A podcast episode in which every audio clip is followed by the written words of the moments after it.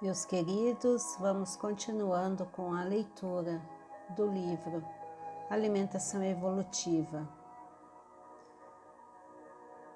Temos como exemplo algumas seitas e grupos religiosos vegetarianos, mais precisamente de contornos lacto-ovo-vegetarianos, que procuram disfarçar os pratos de base vegetal para que se assemelhem aos cozinhados carnívoros. Temperando, moldando, combinando e apresentando aquele alimento de tal modo que as suas semelhanças com a alimentação omnívora o façam mais desejável e apetitoso, ignorando que semelhante manipulação acaba por desvitalizar profundamente as componentes daqueles cozinhados. As técnicas da cozinha evolutiva lidam com os alimentos com extremo respeito e cuidado descartando incorrer em adornos e apresentações grosseiras. A cozinha de caráter superlativo é aquela que apresenta maior simplicidade técnica, onde os fundamentos se observam em estado de sintonia com quem cozinha, com o ambiente em que os cozinhados foram processados, com o propósito superior percebido assim como com a origem dos alimentos de referência.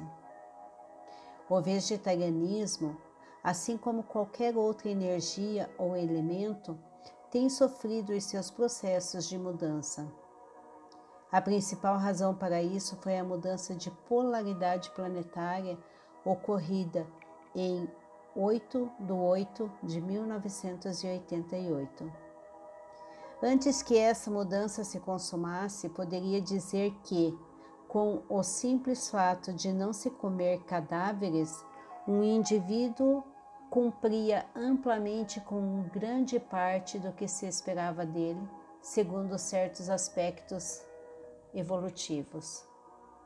Fosse o seu alinhamento manifestado por meio da macrobiótica, ou qualquer das variantes chamadas naturistas ou vegetarianas, incluindo as dietas que se estendiam até a incorporação moderada de lácteos. Quando a nova polaridade começou a dispensar a sua energia, um pequeno número de consciências que expressavam serviços, incluindo, em tal sentido, o vegetarianismo, viu-se estimulado a purificar a sua dieta. Pela via intuitiva, começaram a registrar-se informações sobre a regeneração das tramas etéricas. Estas tramas ou terminais etéricos permitiram a interação com energias e leis de caráter superlativo. Este processo de renovação subtil devia dar-se tanto num contexto geral planetário como nos componentes etéricos dos indivíduos. De um modo simples, as informações começaram a fazer referência à necessidade de se evitar comer certos vegetais. Já não bastava a abstinência e a renúncia à ingestão de cadáveres revelava-se como elemento fundamental não incluir na nossa dieta vegetais cuja função principal durante o ciclo anterior foi colaborar com a neutralização da nossa alimentação canibal. O denso campo etérico da carne, mais o padrão vibratório resultante do martírio que desembocava numa morte sinistra, encontrava-se em alguns vegetais uma espécie de dissolvente parcial.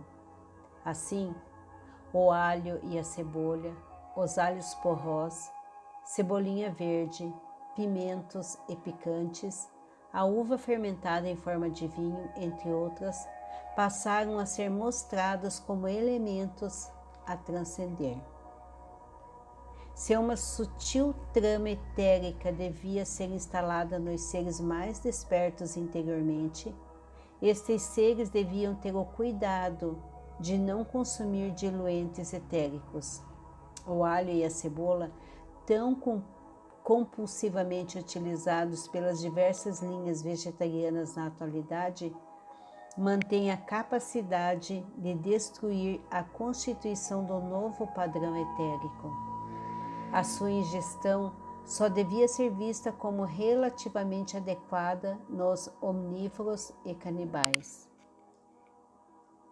Quem desenvolve a sua consciência, incluindo nesse processo uma alimentação de caráter superior, conseguindo estar suficientemente atento aos estímulos provenientes da sua alma, deveria restringir a ingestão de todos aqueles vegetais que produzam efeitos fortes no seu campo sensorial.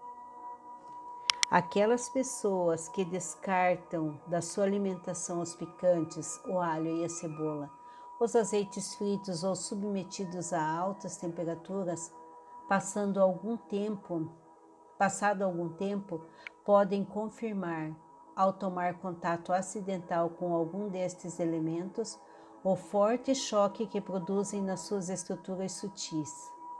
Inclusive, sentem esse impacto com o simples fato de permanecer próximo de quem exala as contrapartes densas desses tipos de alimentos.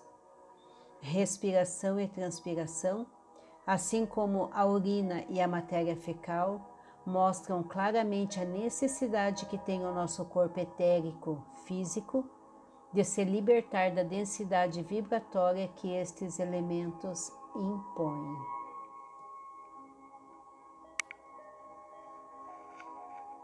Então, vamos começar a,